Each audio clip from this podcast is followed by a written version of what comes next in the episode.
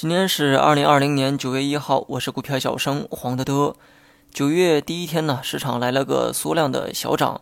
上午的回撤呢，是尊重技术语言的一个举动。昨天跳水之后，大盘日线呢又进入到自上而下回靠二十线的一个过程。所以说早盘摸一下二十线呢，也算正常。毕竟这个过程啊，已经反复了多遍，时间跨度啊，大概是两个月。我呢，早已习惯了。大盘还能震荡多久，我也不知道。但这不能成为你提前预测方向的一个理由。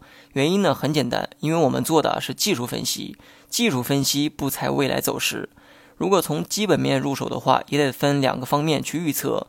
中期呢还得看震荡，长期呢当然可以乐观一点，因为市场跌多了就会有人出来放水。另外，进入后疫情时期，部分公司业绩啊也会逐渐的回暖，人们对这个疫情的恐惧也正慢慢的减缓，也会更加理性的看待资本市场的一个波动。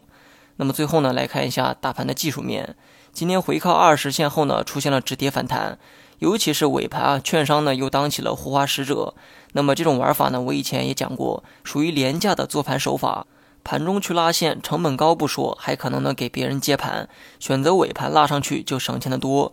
三点一到，准时关门打烊，想砸盘啊也砸不下来，既省钱又好用。因为尾盘这个券商的拉线，最终的 K 线形态呢呈现的很漂亮，光头阳线结束了一天走势。单看这一根 K 线的话，对整体走势呢有较好的一个意义。毕竟回靠二十线后来了一波大反弹，接下来呢就差一波小的上升浪。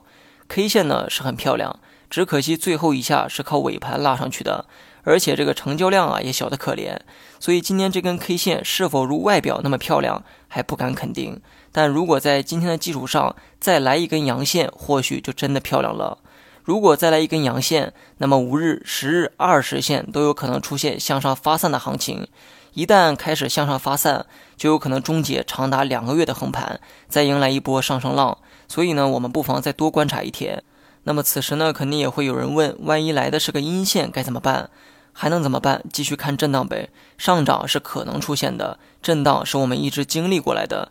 这么看来啊，好像也没有什么可担心的东西。好了，以上全部内容，下期同一时间再见。